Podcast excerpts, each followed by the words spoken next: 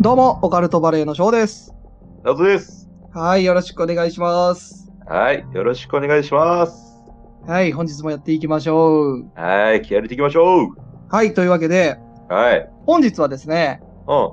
投稿会と行きたいところなんですけど、は本日ちょっと僕が一つ都市伝説会をやりたいなと思い。いなましんて、だべ。なんだべ。へへへ いや、投稿会続いてるから、ちょっとまあ箸そうね休め的な、あ、いるね。箸休め的なのをね、ちょっと挟みたいなと、休憩会ね。うん、休憩会とさせていただいて、うん。いや、でもね、うん、あの、リスナーさんはね、うんどう思ってるかわからないけど、僕、翔くんのね、その、都市伝説会とかさ、おうまあ、翔くん結構ミステリー系が好きじゃああ、好きだね、うんん。。ねうん、そういうの好きよ。 そう、あうれ、ん、ああありがとうん、好きよ。リスナーさんはどう思ってるかわからないけどね。僕個人の意見としては好きよ。う。 はい。ありがとうございます。はい。というわけで、まあ、ちょっとやっていくんですけど、うん。まあ、例のごとくね、あの、その前にちょっと一つだけ告知というか、お知らせをおーお知らせね。うん。入れさせていただきたくて、ああ、いいけどいいよ。はい。あの、僕たちね、スタンド FM 最近やってますよっていうのを、まあ、何回か告知してると思うんですけど、はいはい。えー、スタンド FM でね、あの、雑談会、まあ、うん前回とかもちらっと言ったかなあああ、のーちらっとね。うん。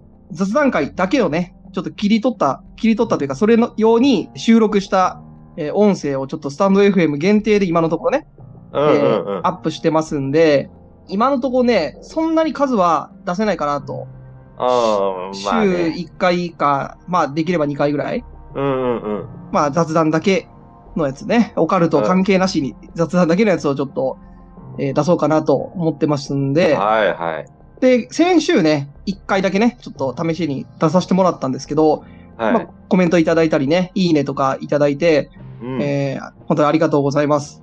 はい。あんまりね、タイトル言うと多分みんなね、うん、あの、聞いてくれないと思うかもしれないけど、そうだね。だから一つだけテーマ決めて、それに対する雑談を、まあ、10分ぐらいうんうんうん。は話してるって感じですね。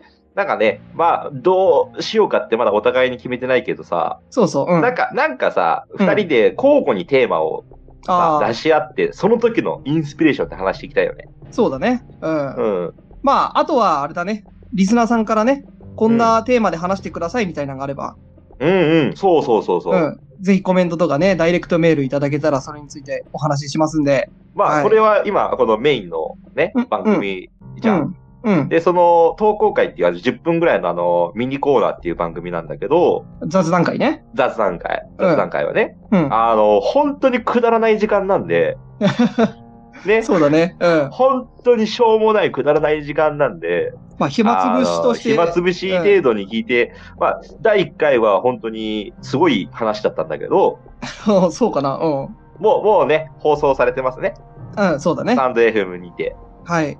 まあ僕ら、この今聞いていただいてるうん。音源のね、概要欄からリンクがはありますんで、そこかはらいスタンド FM 飛んでいただけるんでね。はい、ジャンプしていきましょう。うん。もしくは、えー、Twitter とか Instagram から飛べますんで、はぜい、ひど、どこでもいけるね。はい。はい。よろしくお願いします。はい、よろしくお願いします。はい。えー、というわけでじゃあ、えーうん本題いきますか。本題、うん、なんだべ。えー、今回僕が持ってきた都市伝説は、うん、なんていうかな、都市伝説なんだけど、おう、えっ、と、テーマは別に決まっていなくて、おう、えっていうのも、えー海外の都市伝説。海外、おー。だから、ちょっと前にね、僕、コックリさんのあの海外バージョンとかね、ちょっと紹介あさーせやっててもらましったたじゃないねです。うか。んうんうんうん。あれの都市伝説バージョンって感じだから、おいおいおい海外、日本じゃなくて、海外で有名な都市伝説なるほど。みたいなのをちょっと持ってきたんで、はい。はい、えー聞いていただこうかなと思います。はい。はい。はい、よろしくお願いします。よろくおはい、こちらこそよろしくお願いします。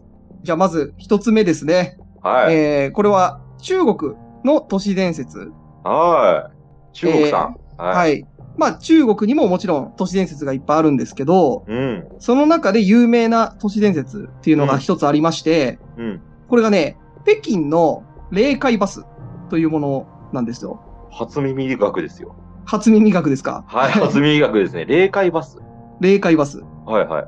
中国の北京では毎年お盆の時期になると、まあ帰省してきた人たちが早朝からね、うん。えーバスに乗って、まあ帰省してくると。たくさんのバスが出るっていうのがありまして、だから今、ちょっとシーズンだよね。春節じゃないけどさ。えっ、とですね、北京のお盆は、うんえー毎年ね、4月ぐらいかな。あ、お盆か。ごめんごめんごめん。そうだね。正月じゃないんだね。おお。盆なんですすよ。うん。あ、お盆ね。はいはい。はい。えー毎年4月の頭ぐらいでして、この時に、まあ、たくさんバスが出ると。おおえー。その中に、1台、霊界行きのバスが紛れているっていう都市伝説はいはいはい。なんですよ。で、これに乗ってしまうと、えー霊界に連れて行かれると。ちょっと木更木駅っぽいよね。そうそうそうそう。なるほど。そういう都市伝説がありまして、で、これがね、なんか、中国に伝わってるお話がありまして、はえーこれがね、えーあるカップルが1台のバスに乗り込む。い。うん。で、その2人が、まあ、人目もはばからずにね、うん。えーバスの中で、まあ、イチャイチャするんですよ。はいはいはいはい。でまあまあまあ、昔のショックがとったやつね。うん。 うん。おううん。そうすると、えー隣にね、直人くんみたいなほおっさんが、えー座ってくるんですけど、 う。うんうんうん。そのおっさんが突然、その、イチャイチャしてるカップルの彼女のお尻を触る。 それもうザ・俺やん。 ザ・俺やもおかしいけどな。ザ・ナオトじゃん。はい。で、まあもちろん、彼女のお尻を触られた、えーうん彼氏うはん激怒して、うん。 3人で揉めるわけですよ。揉める。だから彼女は彼女なりに、まあまあまあ、いいよ、みたいなま感あじだ。彼女もびっくりする。びっくりして、ああ、はいはい。びっくりするじゃないですか。だから大騒ぎになって、うん、俺に触られとるわけだもんね。そ急う。にで、彼氏も怒り出し、おじいさんもなぜか怒り出し。で、はいはい3人は、バス 逆のギレや中なで、うん揉めて、うん。で、次のバス停で降りろっていうことになりまして、ほ次のバス停でね、うんえーおじいさんを彼氏が降ろすんですよ。う。ほそのおじさんをね。う。ほ。で、そうしでたも、でら、も、おじいさごめんごめん、おじさんね、ん。ううんん。おじさんのことをバス停で降ろすわけです。次のバ彼ス停氏で。がね。ううんん。で、えー降りたおじさんが一言、うまいこと言ったなと。うん。あのバスを降りることができてよかった。あのバスは霊界行きだよって言って閉めるっていう都市伝説があるんですよ。違う違う違う。そのさ、おじさんは何者なんいや、わかんないけど、だから、そのイチャイチャしてるカップルは実は霊界行きのバスに乗ってて、おじさんはバスから降りるためにね、ほその彼氏とその彼女を、カップルをバスから降ろすために、わざと彼女のお尻を触ったと主張するっていう都市伝 説あのね、そのおじさんの気持ちわかりますよ、僕は。 あの、結論から言うと、うん、あの、そのおじさん、うん。ただね、あの、お尻触りたかっただけですよ。まあ、そうなんだけど、うん。まあ、見方を変えるとね、だだからその、気づかずにカップルがのバスに乗ってしまったところを目撃したおじさん が、の、起点を聞かせて、バスに乗り込み、 はいはい。わざとお尻を触り、はい。怒らせることでバスから3人とも降りるはい。ことになると。。はいはいはい。まあ、普通に言えよって思うけどね。うん。で、あのね、僕気になるのは、その後ですよ。そのカップルは許したんですかそのおじさんのことを。えー、そこまではちょっとわかりません。それはね、あの、もしカップルが許してたんだったら、うん。もう、そのおじさんは、うん。諸葛孔明ですよ。いや、ただね、でこうおおじさんの、えー、まあ、行動、まあちょっと一,、一理わかるところがあって、ほ例えば霊界行きのバスが自分わかるとして、うんそこにカップルが乗り込んだと。う。はいはい。た、だ、自分がそこを乗り込んでね、うんお。前らこれは霊界行きのバスだから降りた方がいいぞって言っても、多分信じないと思うんですよ。はいはいはいはい。えーだから、えーもう言ってもね、信じてもらえないんやったら、まあわざと怒らせる。うんうんうん。まあやり方はいっぱいあると思うけど、どうせ、いいや、や、じゃじゃやり方いっぱいある。めちゃめちゃあるじゃん、やり方は。でもどうせ怒られるんだったら、ちょっうんとお尻触っていい思いしたいみたいなのあったんじゃないあ、ワンチャンね。うん。だから、だかいや、まあまあまあまあ、わかるよ。らおじさんにとったらウィンウィンですよ。そうですね。はい。まあ、これはね、都市伝説というより、うん。まあ本当、もう、鬼畜の所業ですよ。いや、まあっていうのが中国にちょっとあるね、都市伝説。うんまあ霊界あの行ねきのバスというお話。翔くん、なんですあよの、はい女性の気持ちになってください。 はい触られ損ですよ、これは。いや、でも、もしかしたら本当に霊界行きのバスだったら、ね、乗ってたら死んでたかもしれないから。嘘だったらお尻一つで、ね、命助かるんやったら、 嘘だったらどうなん、嘘かどうかわかんないけどね。うん。嘘だったら、嘘だった場合よ。まあ、普通にそこら辺のさ、うん。不老者じゃないけどさ、うんただお尻が触りたいがためにさ、まあまあ、うんちょっとついていってさ、お尻触ってさ、ああもしかしたらこれはもう霊界行きだみたいな。おじさんが諸葛孔明だったっていうお話かもしれそう、ないですね。まあ本当に作詞作に溺れるだよね。 はい。じゃあ次行きますか。はい、行きましょえー次はね、ブータンに伝わる都市伝説う。はい、は。というのがありまして、えーこれがね、ブータンのステワルトゥという、まあ、都市伝説ないんスでテすワけルトど、うん。うん、このステワルトゥというのは、ブータンに伝わる水に住む吸血生物というのがいまして、吸血鬼みたいな。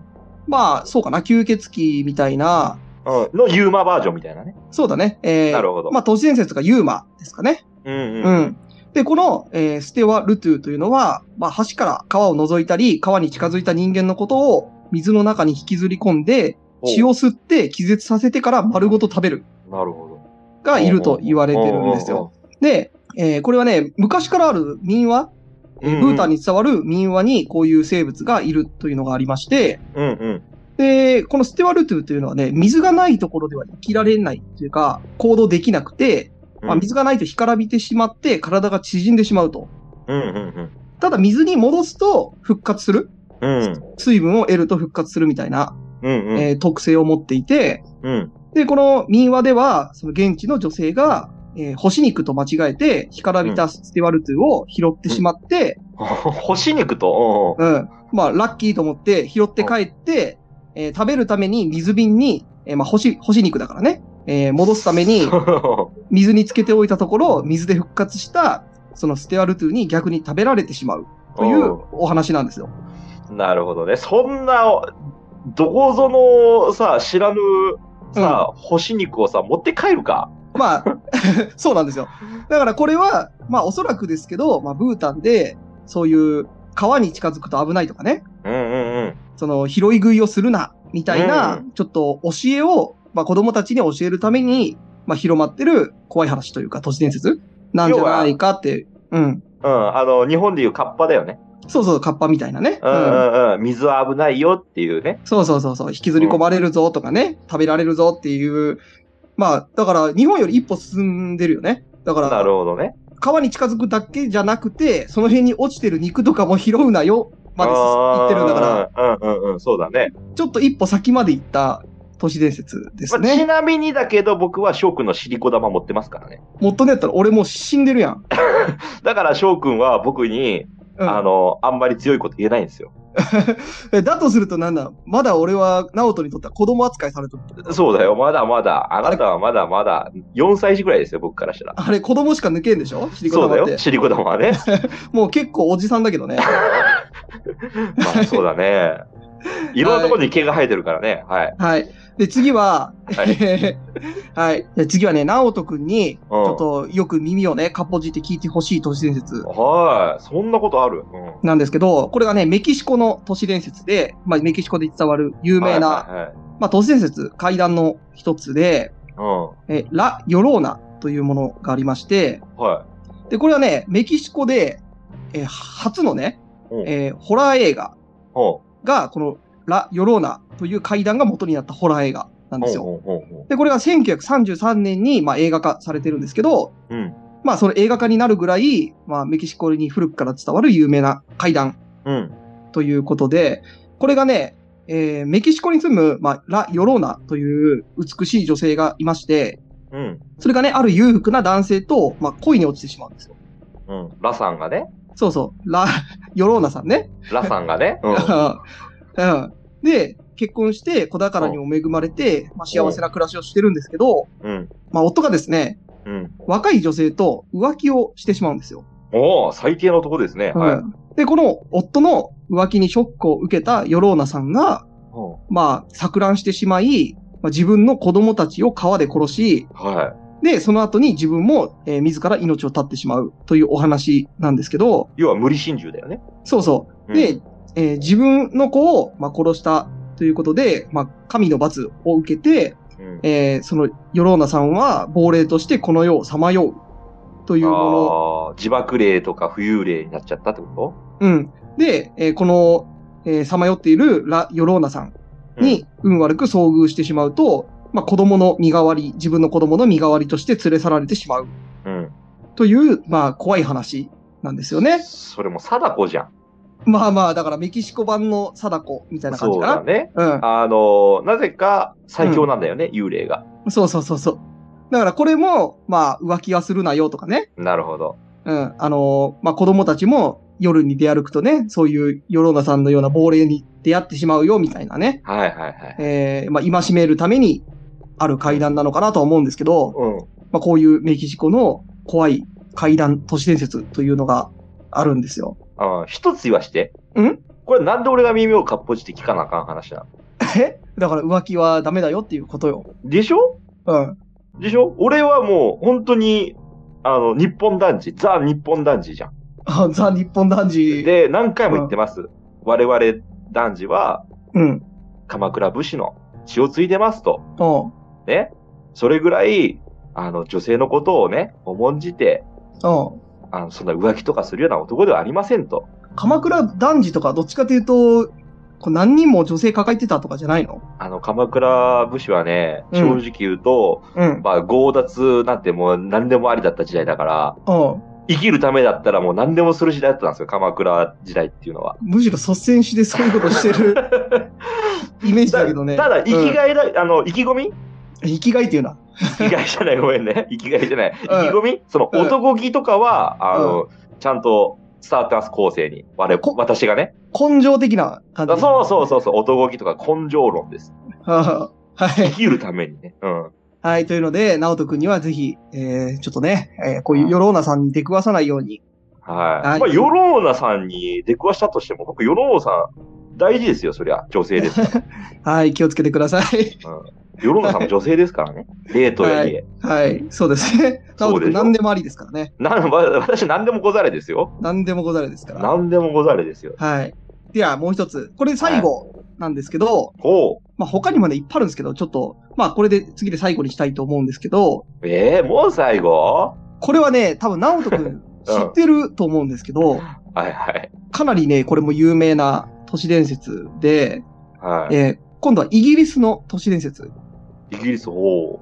なんかイイギリスの都市伝説で知ってるのありますかえー、イギリス、俺あんまりね、海外あんま知らないんだよね。知らない。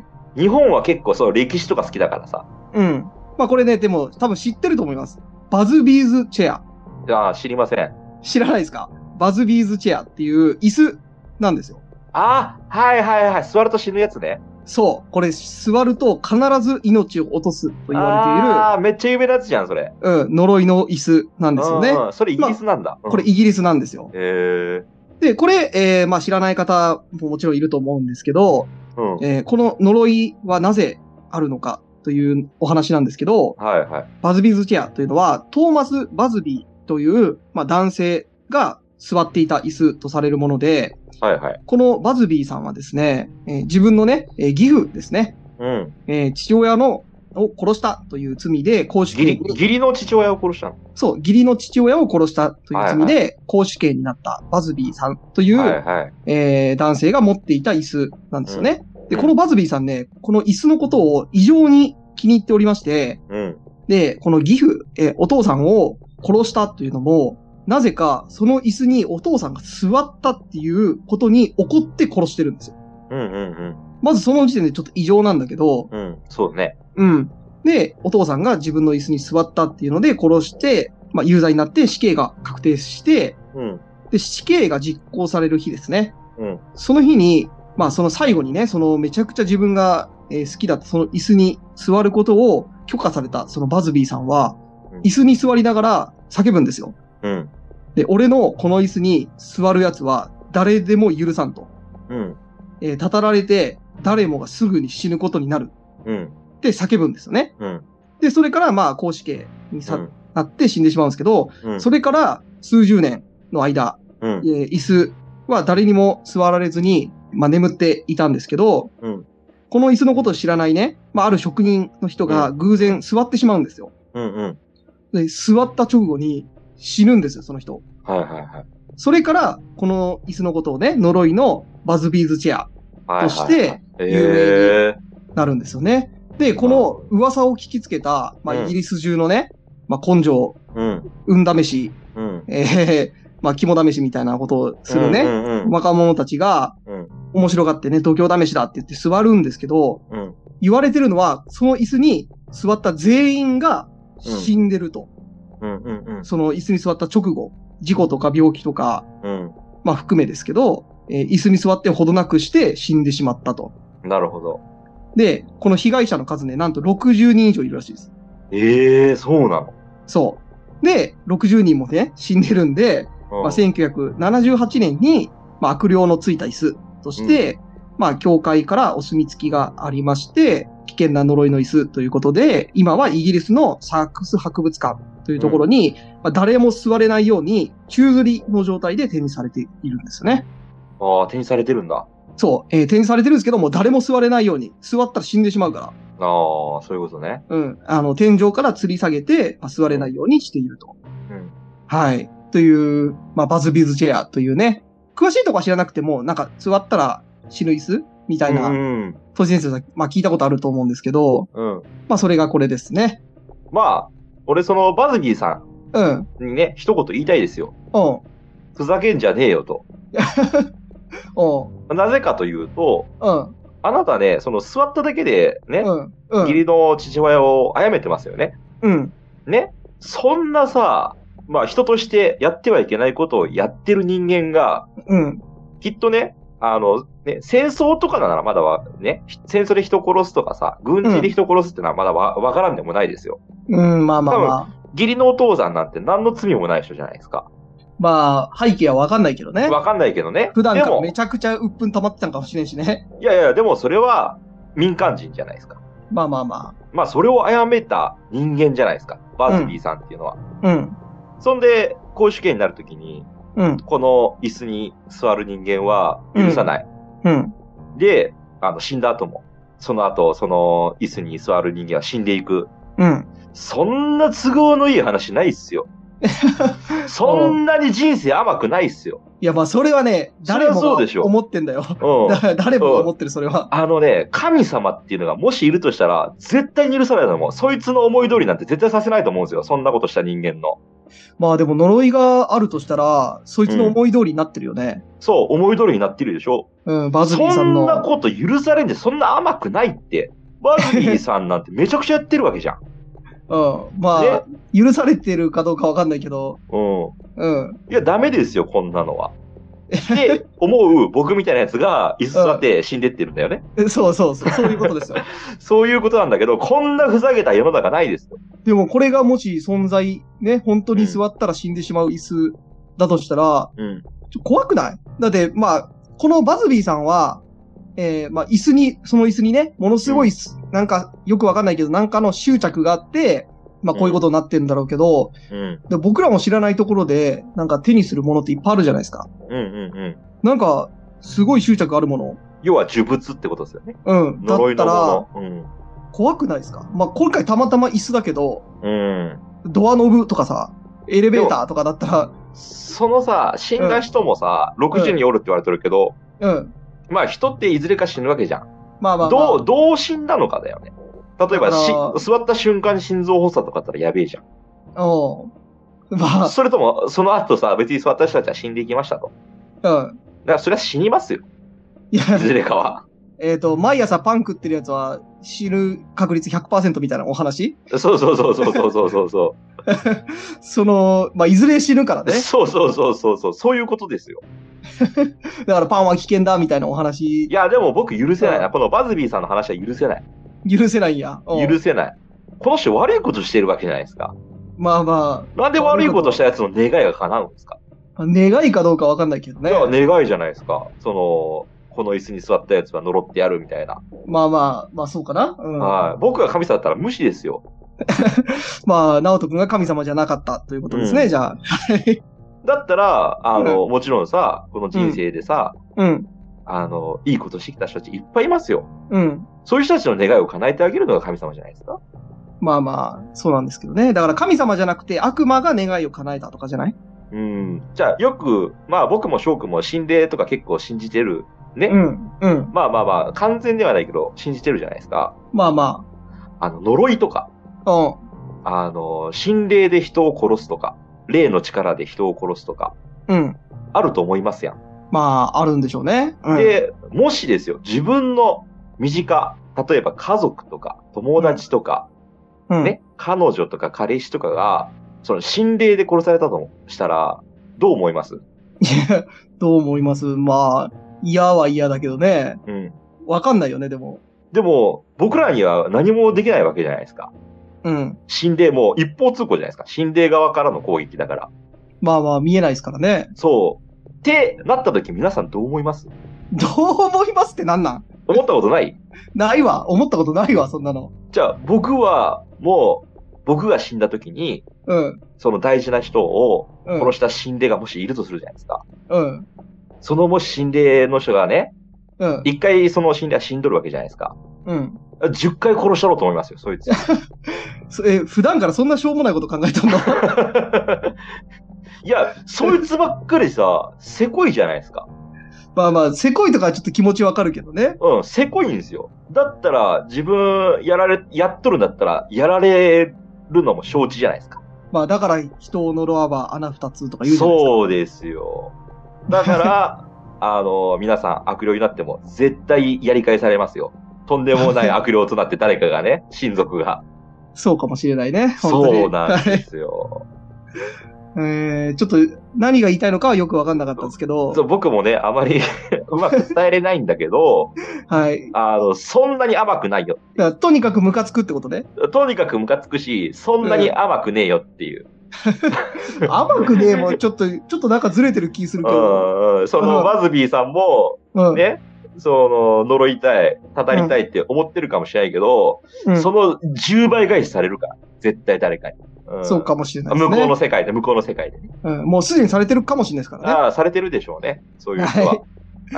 というわけで、はい。えー、まあこんなとこなんですけど、はいまあ、オカルトポイント行く前にもう、ナオトくんだいぶ喋ってしまってるんで、まあまあまあ、ちょっとオカルトポイント言っちゃいましたけど、うん、だいぶ、ね、熱くなって喋ってましたね。ちょっとね、まうんあ、オカルトポイントじゃないんだけど、うん、うん、あの、バス。うんあの、変態おじさんがおるってバスあったじゃん。中国の。うん、あれでちょっと思い出した猫バスとかあるさ、おう、あの、ジブリの猫バスうん。は、死んだ人を乗せるバスみたいな、ああ、そういう。都市伝説あるじゃないですか。ジジブブリリの系の。都市伝説ね。そう。これちょっと行ってみたら、あの、今度。ああ、ジブリ系の都市伝説。ああ、ぜひやってくださそう、実はメイちゃんは死んでいたみたいなね。い。うん、まあ、有名なやつね、それは。有名どころなんですけど、まあちょっと今日は詳しくは話さないですけど、うん、もう死んでいて、あのね、あの、う靴が見つかった時からもう死んでいて、うん。で、さつきちゃんの、なんか思いとかなんかいろいろ混じったのが、その映画ですよ、みたいな。ああ、なるほどね。そうそうそうそうそう。だから漫画とかアニメとかね、そういった都市伝説もいっぱいありますから。いっぱいありますね。だかうらん映画とかもそうじゃん。そのジブリ系の映画とかもさ、うん。ちょっと、まあオカルトポイント、全然オカルトポイントじゃないんだけど、うん。まあちょっとやってみたいなと思った。おうぜひ、ね、やってください、それ。はい。ただの感想ですけどね、これは。 はい。はい。えー、というわけで、ね、以上、僕が紹介する、えー、海外の都市伝説。まあ、いや有名な都市伝説ですけどうん、ね。面白かった。あ、最後のやつしか僕は知らなかったな。おうまあまあ、僕も、まあそこまで詳しくはないんですけど、うん。まあ最後のやつはでも僕ももともと知ってたかな。でもさ、面白いよね、日本だけじゃないっていうのが面白いよね。そうそう。で、世界でね、ちょっと共通して言えるのが、うん。やっぱりその、戒めるああ、そういうね。うん、子供に戒めるとかうんね、うんうんえーそういったことが結構あるんかなと。まなあるほ今ど回、都市伝説とは言ってるんだけど、うん。まあメキシコのやつとかね、ブータンのやつなんかは、ちょっと都市伝説というよりも怪談に近いものがあるじゃないですか。はいはいはいやっはぱそういう怪談とかは、えーまあ中には子供をね、戒めるっていう意味合いが強いやつが結構あるのかなと思いましたね。い。あの、今、令和じゃん。うん。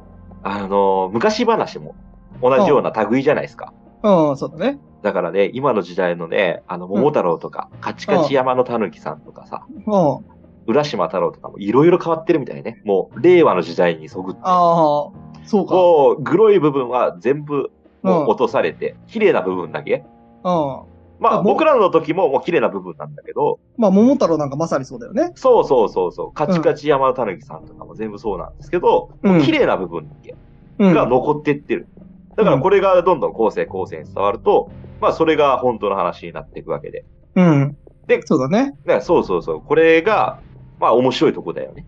そうだね。うん。はい。